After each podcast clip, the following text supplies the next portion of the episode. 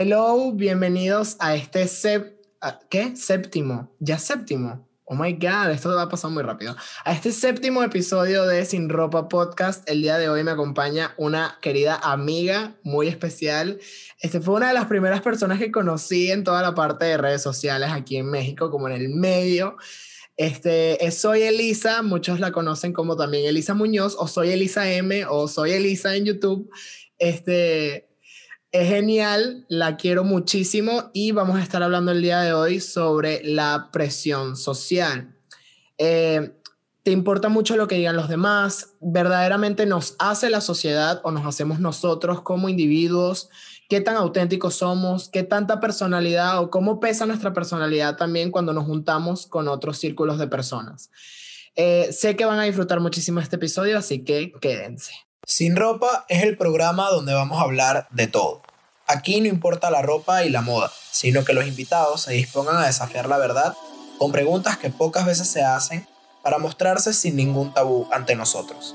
Así, sin ropa, sin juzgar, sin barreras, con muchas ganas de conectar y de que nos conozcan a profundidad. Soy Arnaldo López. Me importa poco lo que hagas, quiero saber quién eres. Elisa, ¿cómo estás? Hola, ahora sí, ya me unmutearon. Muy bien, gracias. Estuve aquí muy feliz estar en el podcast Arnaldi.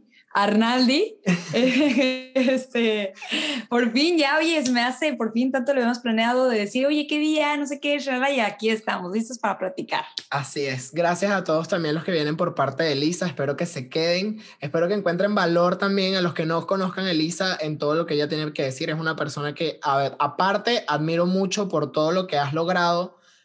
A, a mi misma edad prácticamente, que somos muy contemporáneos, hemos logrado muchas cosas, pero creo que ha sido como la ventana del Internet también lo que nos ha dado la posibilidad igual de conectar, de tener como muchas cosas en común. Y es una persona a la que personalmente yo le tengo que aprender muchísimo y me encanta poder tener como una charla que la hemos tenido antes, no solamente esta, sino muchas otras, pero con la oportunidad de grabarla. Ah, este. ahora sí, después de todas las que hemos tenido, ya, es el momento de compartir tus conocimientos, y de platicar, ¿no? Que creo que es lo más como importante sobre este tema, que igual como muchas veces tocamos, pero cuántas veces realmente como que lo analizamos, ¿no? Total. Eh, Elisa, ¿cómo definirías tú que te ha podido haber afectado la presión social? a, ver, a, ver, vamos a ponerlo aquí, las cartas sobre la mesa. ¿Te refieres a presión social por parte de creación de contenido en redes o en general presión social desde chiquita? ambas, yo creo que ambas. Ambas. Me gustaría escuchar tu opinión en ambas, porque sí creo que en, o sea, en redes sociales te voy a comprender mucho, pero quisiera saber cómo a lo mejor de qué otra manera se te presentó antes. Ok, la presión social, pues creo que siempre está presente realmente, ¿no? La clave está en qué tanta importancia le des. Pero obviamente creo que eso no lo sabemos hasta que ya estamos un poquito más grandes, ¿no? Creo que de chiquita como que ni siquiera sabes qué es la presión social o de chiquito. Estás en primaria, secundaria y la presión social está ahí porque la sociedad como que te va arrastrando de cierta manera, pues no sé, tú me puedes decir, ¿no? Antes de que llegaras a México, quizás sentías la presión social diferente.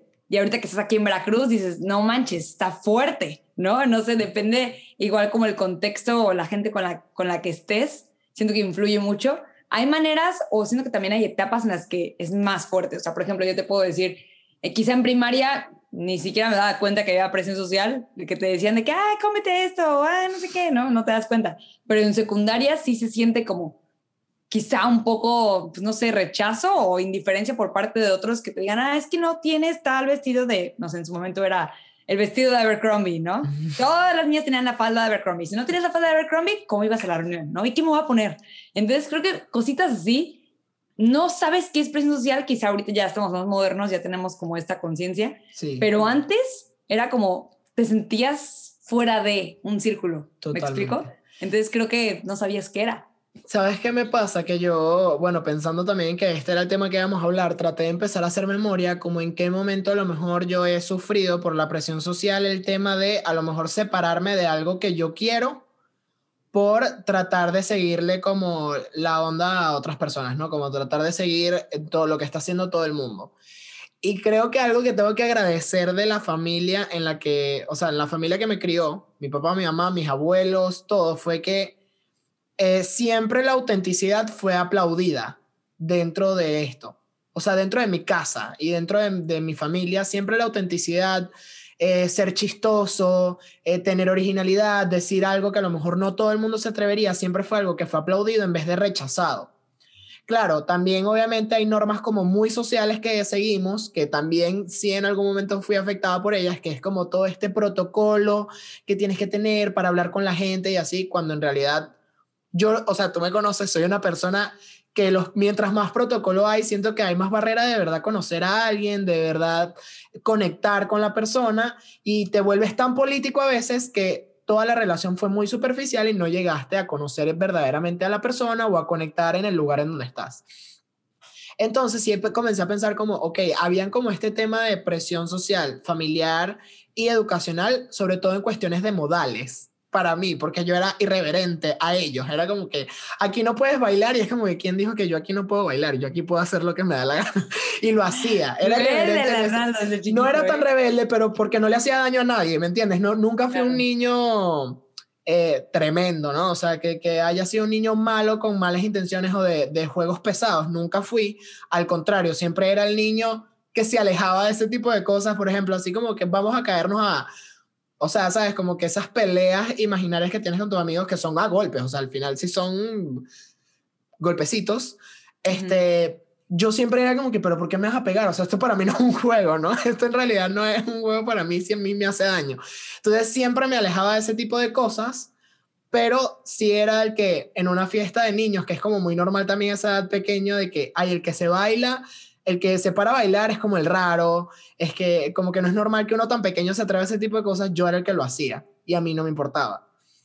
Entonces, eso siempre lo aplaudieron y nunca lo vi como algo malo, pero sí luego me fui dando cuenta que era algo que primero no todo el mundo le gustaba de mí, segundo que yo era el, el, mínimo de la población que estaba en el lugar y aparte que, que de una forma u otra eso también creaba barreras cuando yo pensaba que no.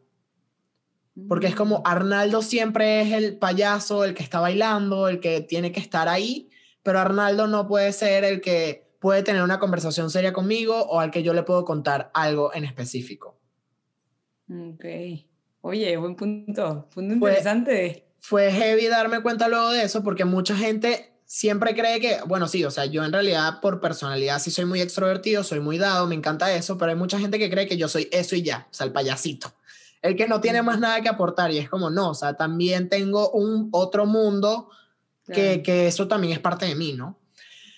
Este, Elisa, en tema de redes sociales, siento que cuando uno comienza, hay muchas barreras sociales todavía y quisiera saber cómo viviste tú ese proceso.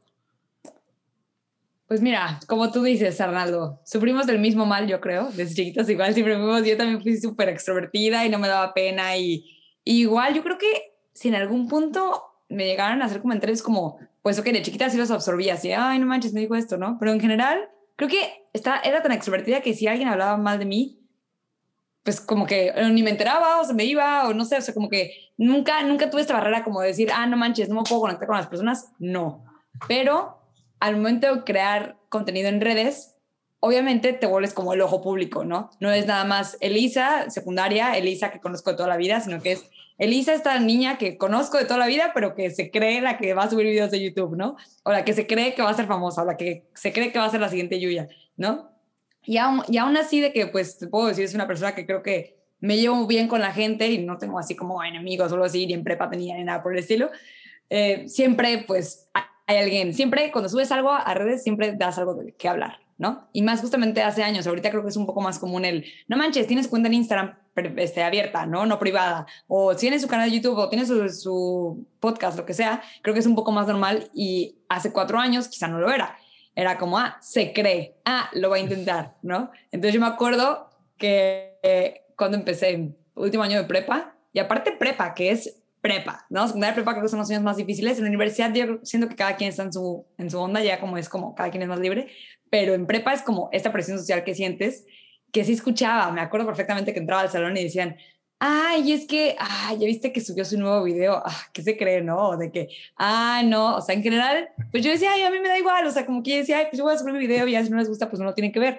pero sí se sentía como un poquito esto de a la que se cree youtuber, ¿no? Entonces siento que eso sí llega a afectar porque, ok, a lo mejor tú y yo fuimos muy extrovertidos, a lo mejor quizás se nos resbala un poco más, pero obviamente yo digo, está muy cruel, ¿no? O sea, esta presión que a lo mejor alguien que no es una persona muy extrovertida o que quizá no esté como, no tenga 100% seguro de quién es, obviamente le va a afectar y obviamente no solamente internamente a sus emociones, sino que también puede llegar a afectarle a este proyecto que quiere lanzar, ¿no? Sea un podcast, sea un canal de YouTube, sea su perfil, que tenga estas ganas y que de nada, apenas empezando, escuche esa clase de comentarios que obviamente mortalmente desaniman, pues es parte de cómo como sociedad tendemos a criticar lo primero que, que sale, el primero que emprende.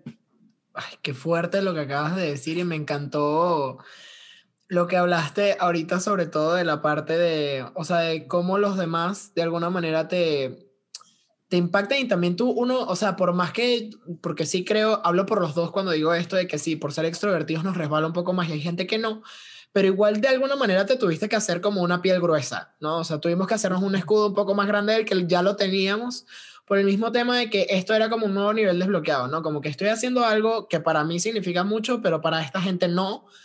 Y me van a juzgar también por eso y no sé si también voy a terminar siendo como el meme dentro del grupo de amigos de ellos, porque también eso es cierto, o sea, eso pasa muchísimo. Entonces sí, uno, uno se crea como el ay, pero a la vez es como yo sé que a lo mejor le estoy mejorando la vida a otra persona con mi contenido y me prefiero quedarme con eso.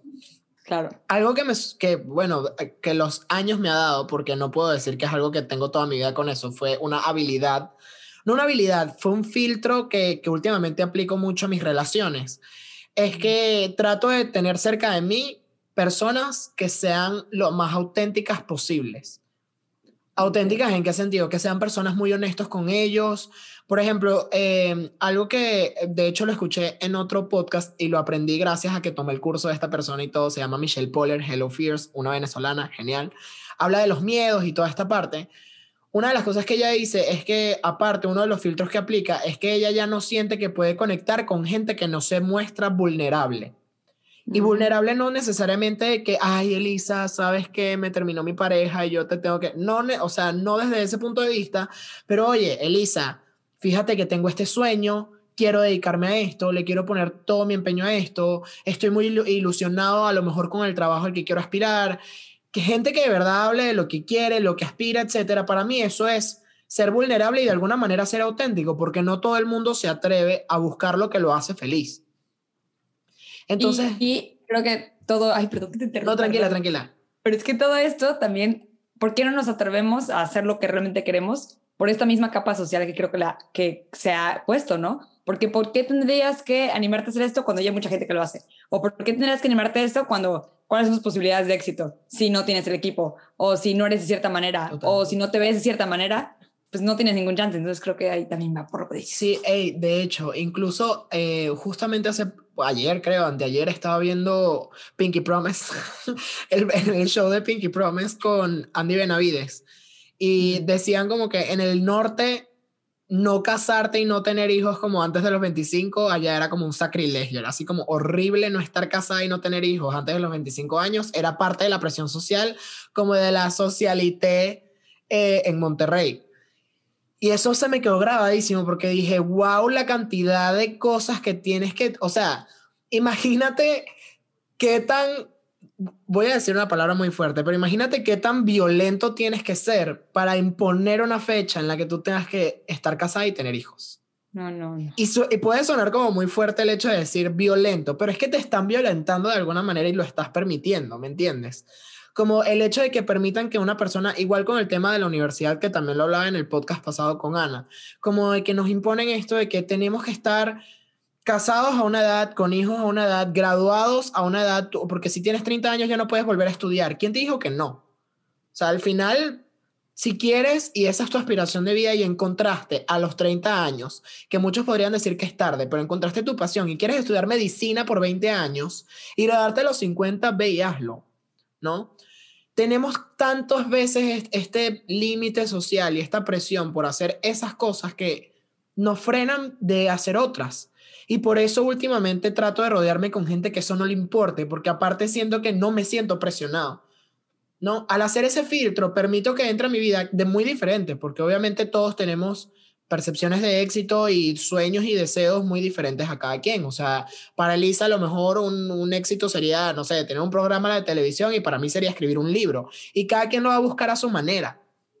Pero yo voy a estar feliz de que Elisa siguió sus sueños y que Elisa también me ayudó a mí y estuvo y me acompañó en ese proceso, pero ambos estamos como en, como en, el, en la misma onda y en el mismo valor.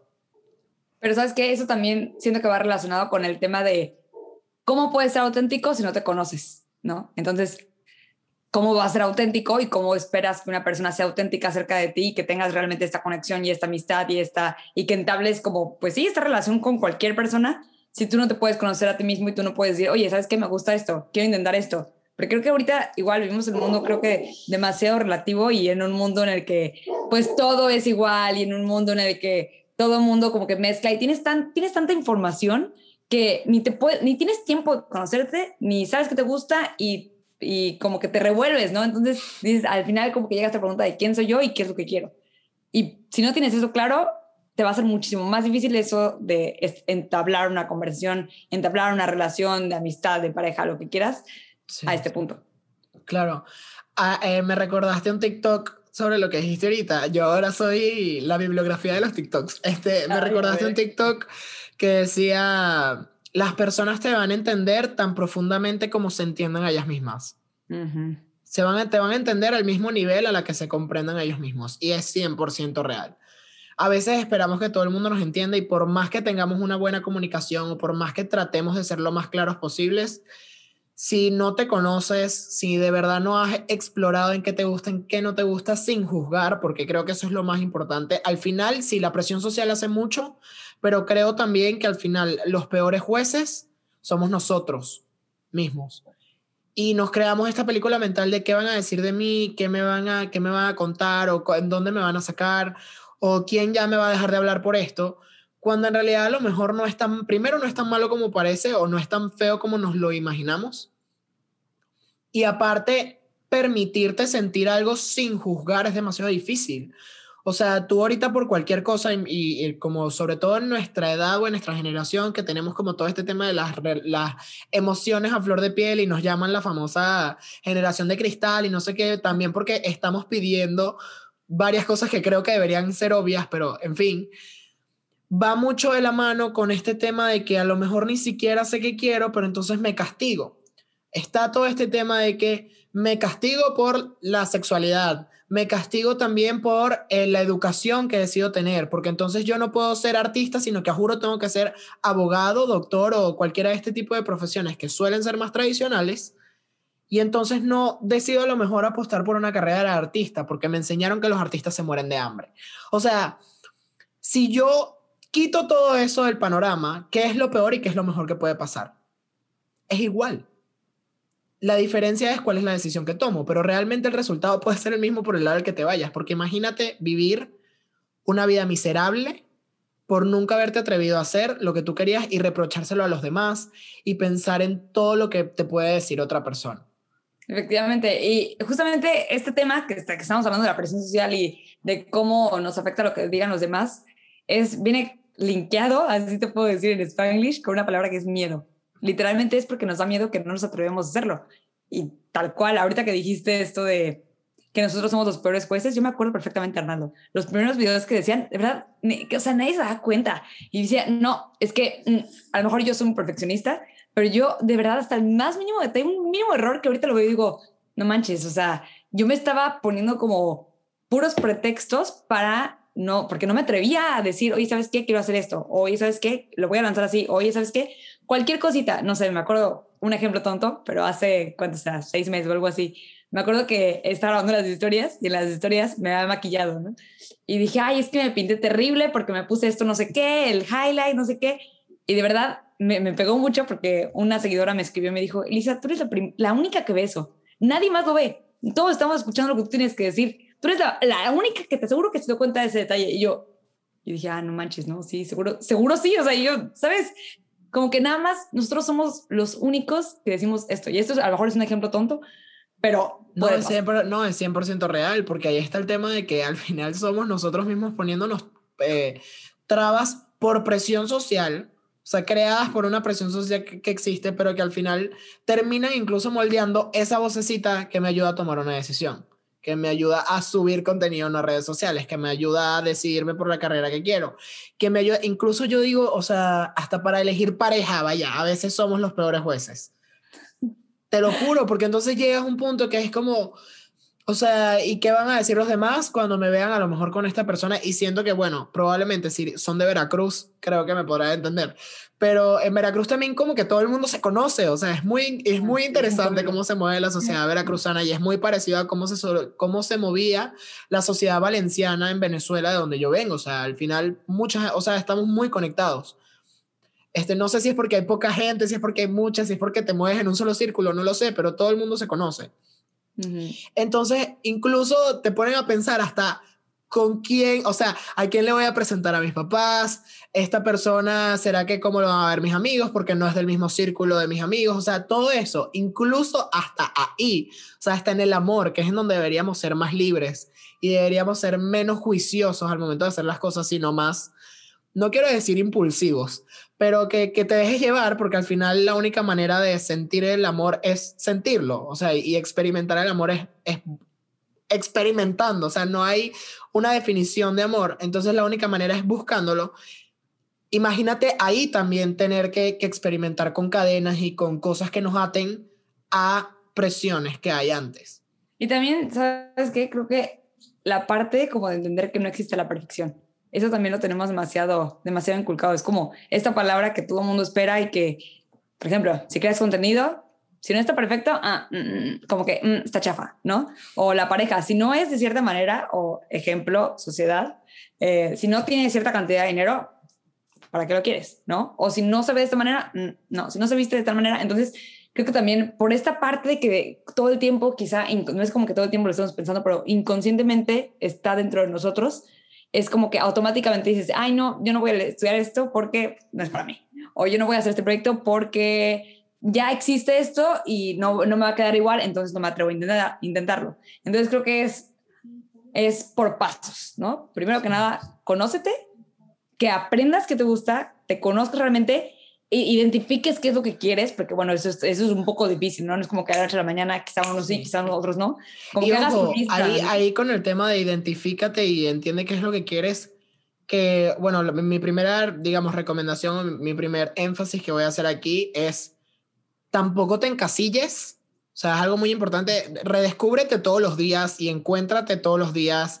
Y también creo que la única manera de conocerte es experimentando lo más que puedas sobre cualquier cosa. O sea, no puedes decir que no te gusta saltar en bungee cuando nunca has saltado en un bungee, o sea, de un bungee, o sea, cosas así, tipo, explora, ve que te gusta, no te cierres a nada.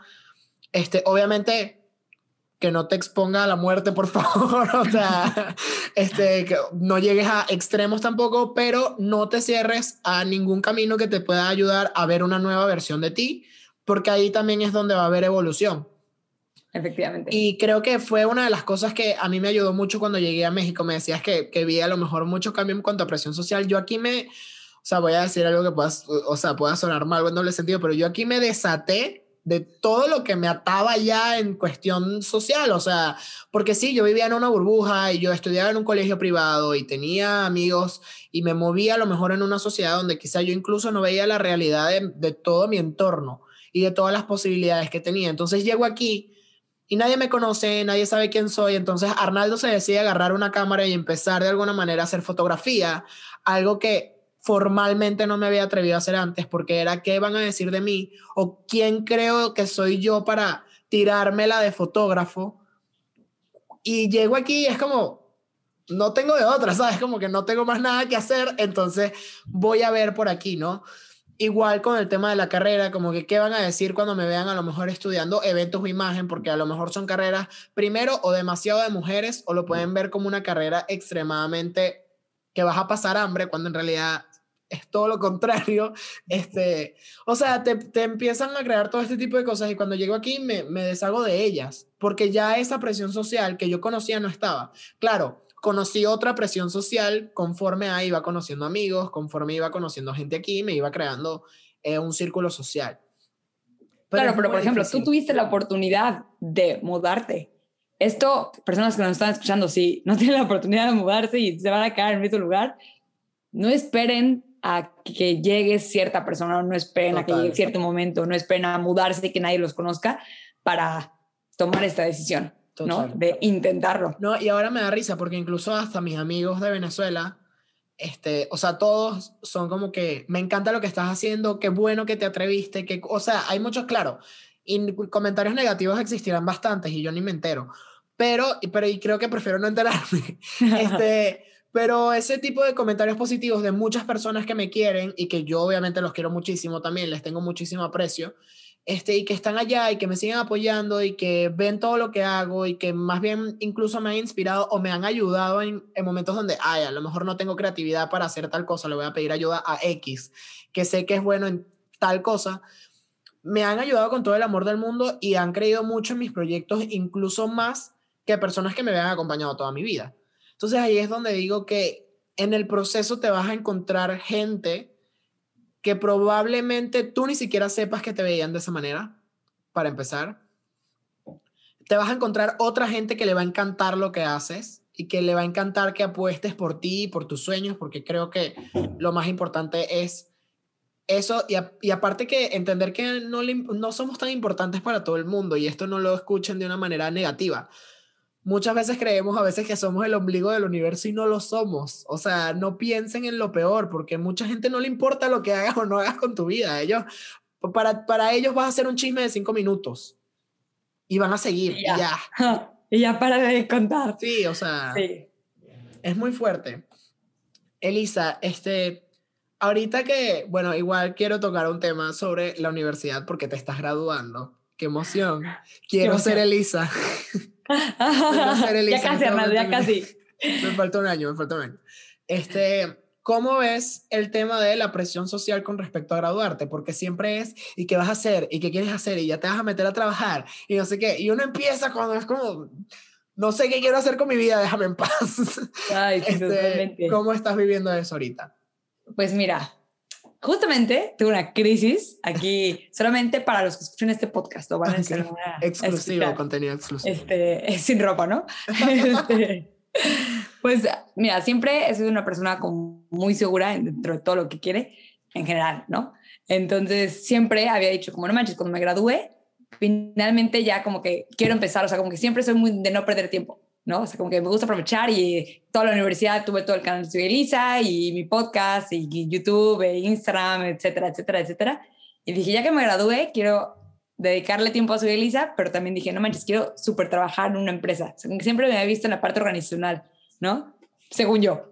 Y dije, no, pues ya que me gradué, pues no sé qué, ya pasó en la universidad, tuve la experiencia de hacer mis prácticas en una empresa que, se, que es como de toda la parte de recursos humanos, que era lo que según yo me llamaba la atención. Y como tú dices, yo juraba que eso me encantaba, pero hasta que lo experimenté dije, no, esto no es para mí, muchas gracias.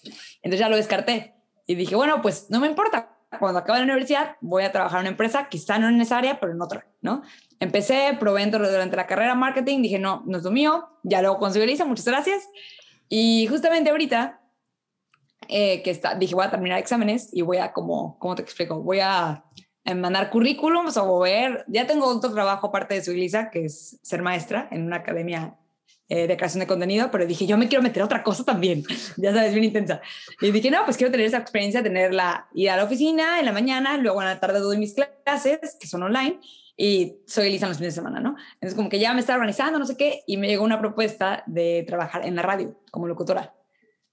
Entonces pues nada, dije... Primicia, y yo, alerta, alerta, primicia, última... última noticia, No, y no manches, era justamente lo que yo quería, justamente ya sabía que quería algo de medios, eh, teleradio, lo que sea, relacionado a, y dije, no manches, justamente mi semana de exámenes, la semana de exámenes más fuerte y más estresante, me dijeron, oye, ¿sabes qué? Está el puesto, ¿Qué, ¿Qué, pasó? ¿Vienes a probar o qué? Y yo, y yo, claro que sí. Ya me metí, estuve dos semanas ahí practicando, no sé qué. Y al final, resumidas cuentas, me dijeron, ¿sabes qué? Si te queremos, eh, queremos que estés aquí. Ya la semana de prueba, tipo, ya pasó. Este, y sí, si te queremos. México ya dijo que sí, shalala. Entonces, pues ya. Y yo, ya empiezas el miércoles. Y yo, y ahí justamente fue que dije, ya no me sentí tan segura. ¿Por qué? Porque dije, a ver, espérate, espérate, espérate. Eso ya no es jueguito que digas, ay, sí, hoy veo un video. No, no, no, no, no. Nunca me he tomado Soy Lisa como juego tampoco, pero obviamente es un trabajo en el que tú eres tu propio jefe. Entonces, como que tienes más tiempo de decir, aquí era una empresa que ya, o sea, tu tía, tu tía, contrato seis meses, contrato Sí, claro, la, la responsabilidad es diferente, obviamente, o sea. Claro, total. Y como tú dices, ahí la presión, yo dije, chin, no es y como si que alguien me esté soy- y ahí presionando. empieza, ajá, y ahí empieza el, el duendecillo.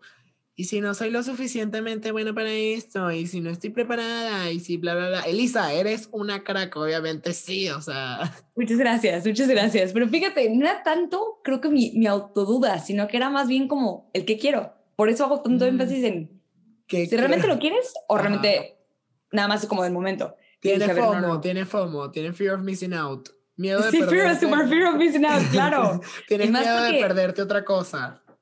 Sí, y te digo, como está, está todo este tema de que tenemos como sociedad la idea de que si no te gradúas y no consigues trabajo, pues qué, o sea, te gradúas Sí. y a trabajar, ¿no? O sea, como Sí. que eso de año sabático que así como que quizá en la sociedad como que no está tan normalizado. Sí. Entonces yo dije, eh, ya, mi sueño siempre había sido una empresa, pues ya, ya la tengo, pero pues, ¿qué, qué, qué- qué- soy Elisa, ¿qué hago? No sé qué, entonces ya Claro. básicamente hice mi lista, pros, contras, dije, a ver, nadie me está correteando, estoy joven, sí. estoy en el momento en el que nunca le he dado la oportunidad 100% soy Lisa de explotar. Como que siempre he tenido la escuela de que ocupa mucho tiempo y trabajos y también estaba en otro trabajo y dije, a ver, si ahorita de mi tiempo que dividía en tres lo puedo dividir en dos entre soy Lisa y el trabajo de ser maestra, maravilloso. Nunca he tenido ese Claro. tiempo que también te también tengas tiempo para ti, tiempo Sí, para claro. tu familia, tiempo para tus amigos, tiempo para una vida normal fuera de la vida laboral. Y dije, Claro. creo que si acepto esto, no tendré tiempo para nada, para nada. Y dije, chin, pero si realmente si lo quiero, ya lo quería y no sé qué, y shalala. Entonces dije, ¿sabes qué? A ver, ¿qué es lo que quieres? ¿Qué te va a hacer feliz? ¿En qué vas a estar más relajada? ¿En qué también qué te conviene monetariamente, etcétera, etcétera? Y dije, no, pues ¿sabes qué? Muchas gracias, pero creo que no es mi momento. Y con el dolor del mundo, dije, muchas gracias. ¿Y yo qué? Este. Plot twist. Se cancela, ellos, se cancela la primicia de Elisa. En, en- Es una primicia que no llegó a primicia. Es una primicia que no llegó a primicia. Este. Efectivamente. Wow. Este. Me acabas de acordar clarísimo de nuevo una frase de, de Michelle Poller, Hello Fears. Siento que ya te va a encantar, Elisa, tienes que seguirla. Este, Ay, ella habla del miedo, precisamente. Y una de las cosas que ella dice, y me encantaría compartirlo, ojalá Michelle en algún momento vea esto y yo le diga, Michelle, te quiero mucho, espero que... Michelle, te me escuches".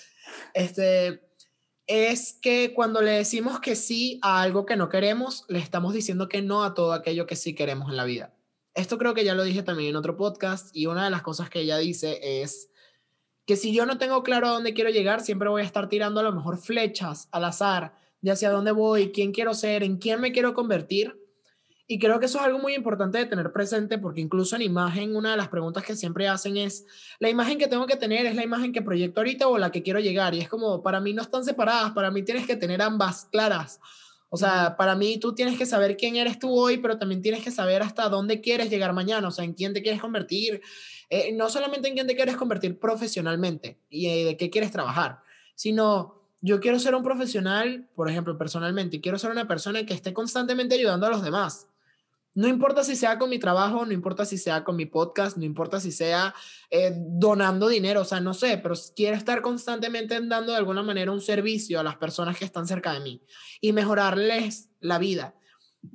Y para eso no tengo que esperar a graduarme, lo estoy haciendo desde hoy, con el contenido que creo, con, con las cosas que digo, con los amigos que decido tener en mi vida y con los amigos a los que decido aconsejar y darles mi cariño y mi tiempo. Entonces, eh, algo muy importante es saber precisamente, saber qué quieres, porque si no, entonces vas a estar toda tu vida divagando, o sea, e- eres un barco sin norte alguno y vas a permitir de alguna manera que los demás decidan por ti cómo se ve tu vida y qué haces con tu vida. Porque entonces estoy trabajando en la empresa de mi papá porque fue lo que mi papá quería. Eh, me gradué de médico porque todos mis papás son médicos y querían que yo fuera médico también. Que ojo, no está mal, siempre y cuando sea lo que tú quieres y que no estés arriesgando una parte de ti en ese proceso. Ni, ni tampoco que estés como sacrificando a ti, que es lo más importante, o, y a los que están a tu alrededor. Claro. Porque quizá el hecho, no sé, que es una relación, no sé, ¿no? Y también te afectas a ti, pero también afectas a tu relación o afectas a tu familia que está contigo, porque todo el tiempo estás, etcétera, etcétera, etcétera. Estás relacionado y tus acciones también tienen peso. Este, una maestra también muy querida de la universidad dice, la única diferencia entre hacer el bien y el mal es darte cuenta si estás dañando a alguien o no. Si tú con la decisión que estás tomando verdaderamente no estás dañando a nadie, lo que estás haciendo está bien. ¿No? Nunca lo he escuchado, interesante. Gracias, maestra.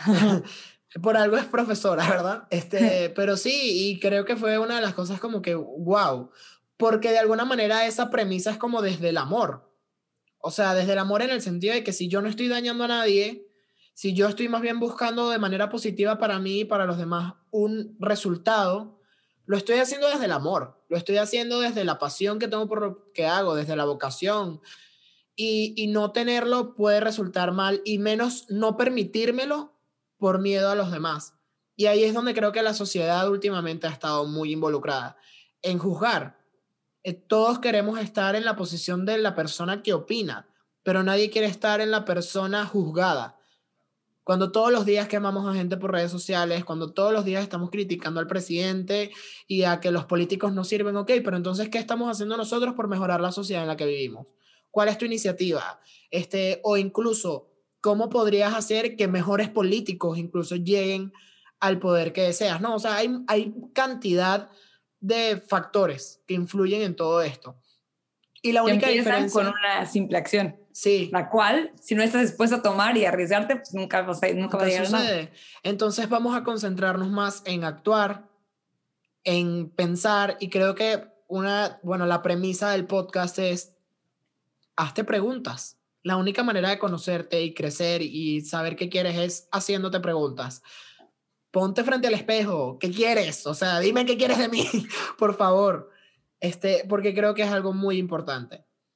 También haz tu lista de pros y contras. pros no y muy tonto, pero es que de Sí. verdad, eso es, de decir, ¿sabes qué? Esto sí quiero, esto no quiero. Ah, esto tiene esta ventaja, pero mm, esta desventaja. Entonces, hacer una balanza en tu vida y en general cada vez que tengas que tomar una decisión fuerte, también te ayuda a saber cómo, qué vale la pena y qué realmente no, ¿no? O sea, mientras tengas claro cuáles son tus principios, cuáles son tus valores, cuáles son tus metas, corto, mediano, largo plazo, es como van a surgir las mejores decisiones, porque vas a tener algo claro, algo base en lo cual, pues, Total.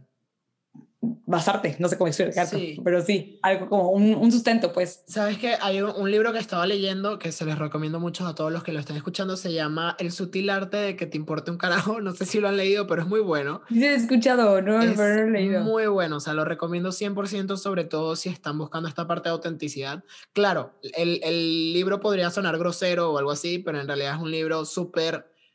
Es como rebelde con causa, si queremos ponerle un nombre. O sea, la verdad, siento que, que te quitas de encima todos estos prejuicios sociales. Y una de las cosas que dice ahí es que no te pongas valores, o sea, no te pongas valores que pueden ser medibles. ¿A qué se refiere él con esto? Como que no te puedes poner como un valor necesario en tu vida, por ejemplo, tener dinero. Ujú. Porque al final el dinero es algo cuantificable. O sea, tú vas a tener dinero siempre, a lo mejor vas a tener 5, vas a tener 10 mil dólares, 10 millones de dólares, etcétera, pero siempre va a poder ser medible. Y él decía, valores como ser honesto con todas mis relaciones. Tú siempre vas a buscar la manera más auténtica de ser honesto en todas tus relaciones. Y no hay fin. Te puedes convertir en una persona honesta, pero nunca podrás dejar de buscar ser una persona más honesta. ¿Me entiendes? O sea, no, no tienes un límite. Y fue una cosa que a mí me abrió mucho el panorama cuando estaba pasando por todo este proceso de autenticidad, redes sociales, qué quiero hacer con mi vida, etcétera. Porque te ayuda a entender que la vida no es solamente tu profesión, te ayuda a entender que la vida no es solamente tu matrimonio, ni el dinero que tengas, ni en la casa en la que vivas, ni en donde te muevas, sino quién eres tú como persona, cuáles son los valores que te representan, qué te importa de los demás, en el sentido de, de qué, qué ¿Cómo admiras. ayudas a los demás? Exacto, también. Y así, entonces, Elisa, me gustaría también conocer cuáles, primero, cuáles serían como los valores que tú crees que te representan este, ahorita como persona. Y aparte, digo, puede ser uno, pueden ser tres, los que quieras. Gracias. Y también, te salvé ahí, te salvé ahí. Este, Gracias. eh, y me gustaría saber también un consejo que le pudieras dar a las personas que a lo mejor sufren demasiado este tema de la presión social, de pensar demasiado en cómo los demás van a reaccionar ante una decisión cuando en realidad somos dueños de nuestra vida y tenemos la decisión de hacer lo que queramos con ella. Excelente, dos puntos. Empezamos por lo primero. Lo primero, ¿qué valores me identifican? Pues yo creo que simplicidad, simplicidad, autenticidad y alegría. Creo que esos son como algo característico. La verdad, soy una persona muy simple. O sea, ya, ya, a través de los años ya me he dado cuenta.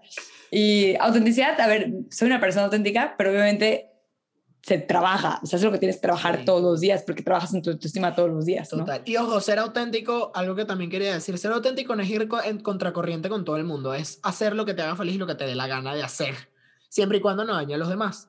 Porque también creemos que ser auténtico es, ah, bueno, mañana voy a salir gótico y todo vestido de negro y así, porque yo soy único y diferente. Si eso es lo que te gusta, ok, persíguelo y hazlo y está bien. Pero si lo estás haciendo simplemente por llevarle a la contraria a los demás, de alguna manera es como... Y por ser auténtico, por un falso... Por un falso... una falsa idea de autenticidad. exacto. Al final, en realidad, es como, un, es como una antipresión social pero igual estás formando parte de la misma presión social en la que te desenvuelves. Las masas te están haciendo decidir por algo, que aunque no quieras o no sea lo que desees, lo estás tomando decisión con ellos. Este... No me acuerdo lo segundo que me acabas de decir, un consejo o algo por el, el estilo, consejo, El consejo para las personas que quieran comenzar a lo mejor a ser más auténticas o que sufran ahorita de esta presión social. Yo diría que primero que se conozcan, es lo más importante, que prueben que experimenten qué es lo que les gusta, lo que decíamos. No puedes decir que te gusta algo si no lo has intentado. Entonces, intenta todo lo que te gusta, cualquier proyecto que, que quieras emprender, no, no, no te cierres a las oportunidades que puedas tener. Y menos te cierres por lo que alguien más vaya a pensar. Entonces, si realmente quieres algo, inténtalo. Si no funciona y si te empiezan a criticar, inténtalo otra vez, inténtalo otra vez, inténtalo otra vez. Si de plano no te gusta, pues ya, cambia otro proyecto, ¿no? Pero realmente no pierdes nada. Y siempre piensa qué es lo peor que podría pasar. Que se burlen de ti, siempre se van a burlar. Que hablen de ti, siempre van a hablar. Entonces, mientras tengas eso en claro, tú, tú, ¿cómo, cómo, cómo dijiste hace rato? Tú con tu barco con dirección, ¿no? Viendo siempre hacia el norte. Exacto, barco con norte, o sea, sabemos a dónde vamos y todo.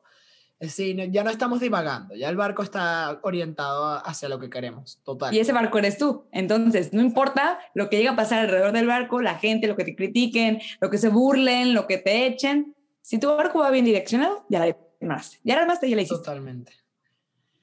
Una de las frases que, que, amo y que también dije en el podcast pasado con Anina es vamos a cambiar la pregunta de qué es lo peor que puede pasar porque es lo mejor que puede pasar si decido hacer lo que me gusta. Vamos a ver el lado bueno, no solamente lo malo, vamos a ver ambos, porque también creo que la positividad tóxica es mala. Pero vamos a, ser realistas, como dice Elisa, y una muy buena herramienta, creo yo, que diste hoy fue el tema de, los pros y los contras. Por muy simple o por muy bobo que parezca, no, no lo es, es muy útil. Y fue algo que hice también cuando me cambié de carrera en la universidad. Este, mm. O sea, ¿qué es lo peor que puede pasar? Toda esta parte de decidir hacer lo que me gusta. Mi consejo, definitivamente, este sería eso, que, que primero entender que no somos tan importantes para las personas, que era una de las cosas que decía antes, que somos un chisme de cinco minutos para alguien, pero nadie te va a mantener, nadie va a buscar vivir tu vida por ti, o sea, al final la vida es tuya y tú eres quien decide, entonces no te detengas ni por la opinión de alguien ni nada, y la otra es que el mundo no se acaba cuando te equivocas. Ah, Creo que esta es una de las cosas más grandes más grandes en cuanto a presión social, que creemos que, que porque me salí de la carrera soy un fracaso, que porque no conseguí la, la, el trabajo luego de que me gradué soy un fracaso, que porque no me casé a la edad soy un fracaso. No, la vida no se acaba y no se detiene cuando te divorcias, la vida no se acaba y no se detiene cuando dejas la carrera. Cuando te rompen cortas en una relación. exacto, o sea, la vida no se acaba, la vida se acaba hasta que se acaba. Entonces, no te detengas, eh, velo como un aprendizaje, ve esto a lo mejor y llora lo que tengas que llorar en el momento en el que tengas que hacerlo, pero no te detengas porque la vida no se acaba hasta que se acaba. Entonces sigue por tus sueños, sigue luchando por lo que quieres porque siempre va a haber algo ahí esperando por ti y una oportunidad que vas a encontrar perfecta y adecuada a lo que necesitas. Ay, no lo pudiste decir mejor, todo pasa por algo y quizá en el momento no lo entendamos, pero luego todo, todo, sale en esta vida, todo sale. Así es. Y todo tiene un motivo, todo tiene una razón. Así que Eso es todo. Quiero decir, wow, qué aquí- cierre. Es que es un cierre brutal. Quiero cerrar también con una frase que dice, este, la valentía es cuando a pesar del miedo escogemos y tenemos el coraje de tomar acción. Esto también lo dice Michelle Poller. Te digo que ella es una crack, la amo. Y hablando de estos temas, es genial. Suena a una cara. Así es. Y dice eso, la valentía es cuando a pesar del miedo tenemos el coraje de tomar acción. Todo está en relación a tomar acción y ahí es donde tenemos las riendas de nuestra vida. ¿Qué hago con lo que tengo? ¿Qué voy a hacer con esto? Sin acción es pensamiento y se quedó en el mundo etéreo de las ideas. Si no lo hago, pero y si lo hago, mira todo lo bueno que puede suceder. Gracias, Elisa, por conectarte, por estar conmigo, por hablar de esto. Te voy a tener de invitada muchas más veces porque tú y yo nunca nos callamos. ¡Hala, sí! es que es un problema. No, y ahorita nos vimos decentes, ¿eh? yo Sí, creo. En la sí. vida real, si nos escuchan, Total. así. Este, saludos especiales a Ivana Pérez, porque fue Saludos, Ivana la Ivana, que Gracias por conectarnos. Sí, Ivana fue la que, la que hizo que nos conociéramos. Este, y creo que Ivana es de las que se queda callada, mientras que Elisa y yo tiramos balas así rapidísimo. ¿no? Sea, yo creo que es la que nos tiene que callar, que a ver, ya, vamos a hacer esto. sí, Y Radio, yo, total. Este, gracias, te voy, a, te voy a tener, o sea, la hora se me pasó rapidísimo. Este, y bueno, nada, si les gustó este episodio y quieren ver a Soy Elisa en otro episodio, digan de qué quieren que hablemos y lo hablamos aquí o en su podcast o en donde sea, pero yo encantado siempre de hablar con mi amiga. Este, Ah, yo también, Arnaldo. Muchas gracias por invitarme. Gracias a todos los que están aquí escuchándonos. Así es. Bye. Bye.